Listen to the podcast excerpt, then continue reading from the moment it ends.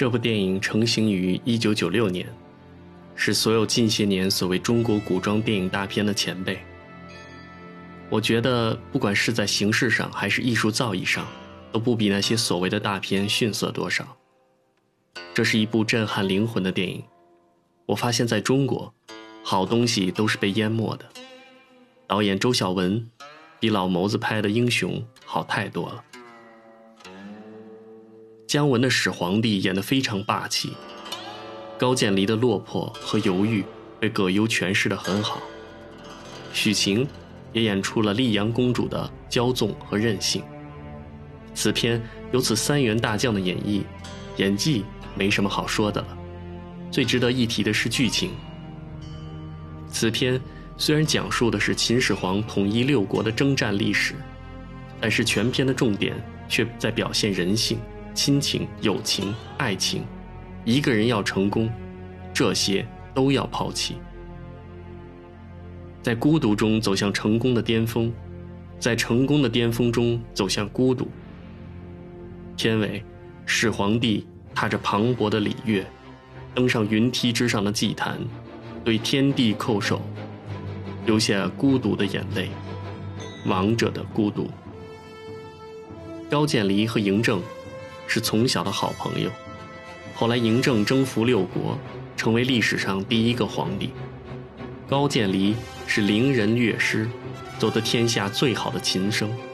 于是嬴政希望高渐离为秦国写一首秦颂，作为秦国的拜祭之音。不料高渐离和嬴政的女儿互生爱意，最后在阴谋的筹码中双双身亡。嬴政也在雄壮的秦颂中孤独地。走上了天台。从我上高中的时候，就对秦国的不可一世产生了深深的好感。从嬴政的执着和果断中，在学习压力重压下的我们，就可以得到思想上的暂时解放。解放归解放，铃声一响，还是要接受残酷的现实。幻想那个穷兵黩武的年代，是不是应该在现实重演？所谓。乱世英雄大概可以代表所有生活在平庸年代的那些本来平庸却渴望不平庸的人。注意，再说一遍，本来平庸但是渴望不平庸的人。回顾历史，拿大的题材来说，电影中一直要展现的都是赤裸裸的欲望，就是这个叫欲望的东西统一了六国，就是这个欲望成为最后杀死高渐离的影子，还有那场浮华的夜宴。努力费劲地拉了半天，最后还是便秘一样吐出了一把欲望的宝剑，刺死了章子怡这个欲望的女神。所以，欲望成为历史的永恒，不光是历史，现在和未来，欲望都是一个永恒不变的主题。嬴政为了欲望不杀高渐离，渴望得到的是一首秦颂，这不是一般的颂，是一个可以慰藉民心的秦颂。这首秦颂的作用不仅仅是强壮人民，其实也要能够在心理上征服嬴政才行。正如嬴政自己所说，他从小置燕国为质，自始至终没有逃脱过剑悬一命的可怜境地，而片中也反复提起到关于脖子上架着一把剑这样的说法，更是说明了政治君臣之间的紧张关系。所以嬴政认为，只有高渐离。才能做出真正的琴颂。高渐离不仅仅是天下第一的乐师，而且也是嬴政从小的朋友，一个奶娘的兄弟。从另一方面说，高渐离就是嬴政的影子，高渐离就是一个会弹琴的嬴政，一个不会管理国家，但是能嫖到公主床上的嬴政。印象比较深刻的台词有：高渐离在教公主学琴之时的。渐离已受穷涝之罪，苟且偷生，实难做人。渐离今生最后一求，既得公主之身，又得赐死之罪。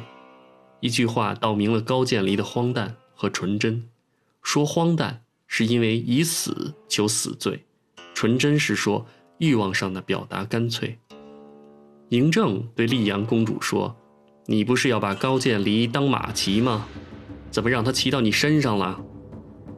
我们把这句话看成是历史的巧合。嬴政又说：“这已经是第十九次了。口供有什么用？以此地为中心，方圆一里全体屠灭。高渐离在秦国的宗庙中和公主交合，说道：“我能让你走，就能让你飞起来。”另外，虽然有人认为葛优和姜文的表演比较僵硬，台词说的也很模式化，但是我觉得这恰恰才是战国时代应该有的面貌，就是要生硬，越生硬越好，台词越直白越好，能说一个字，绝对不要用一个词来表达，这样的对话。是不是才可以表现出秦国穷兵黩武的气魄？或者说，这不仅仅是一个嘲讽，更是对一个暴虐之国的尊敬？伟人总是创造残酷的历史，残酷的历史总是创造出残酷的伟人。于是我们看到，在一个大雨瓢泼的夜晚，嬴政那张僵硬的面孔。我来告诉你，历史是什么？历史，就是胜利者的脸。说出这句话的嬴政，在称始皇帝时，成全了高渐离的死，也成就了自己无言的失望。杀死了高渐离，嬴政其实也就死了，或者说嬴政死于高渐离的自杀，因为这两个人本就形影相吊，本来就缺一不可。而那最后皇帝的眼泪，也是否可以视为嬴政为人的挽歌呢？秦颂是这样唱的：“六合之内，皇帝之土，西涉流沙，南进北户，东有东海，北过大夏。人迹所知，无不臣者。功盖五帝，则及牛马，莫不受得，各安其羽。”他开创了一个划时代的中华民族，摆脱了持续几百年的小国寡民状态。虽然有战争，有杀戮，可是历史的车轮滚滚向前，牺牲是不可避免的。他不是一个关心女儿幸福的好父亲，不是一个好朋友，不是一个好皇帝，甚至都不是一个好人。然而，他却是改写中国历史的人，结束了几百年的战乱和纷争，一统天下。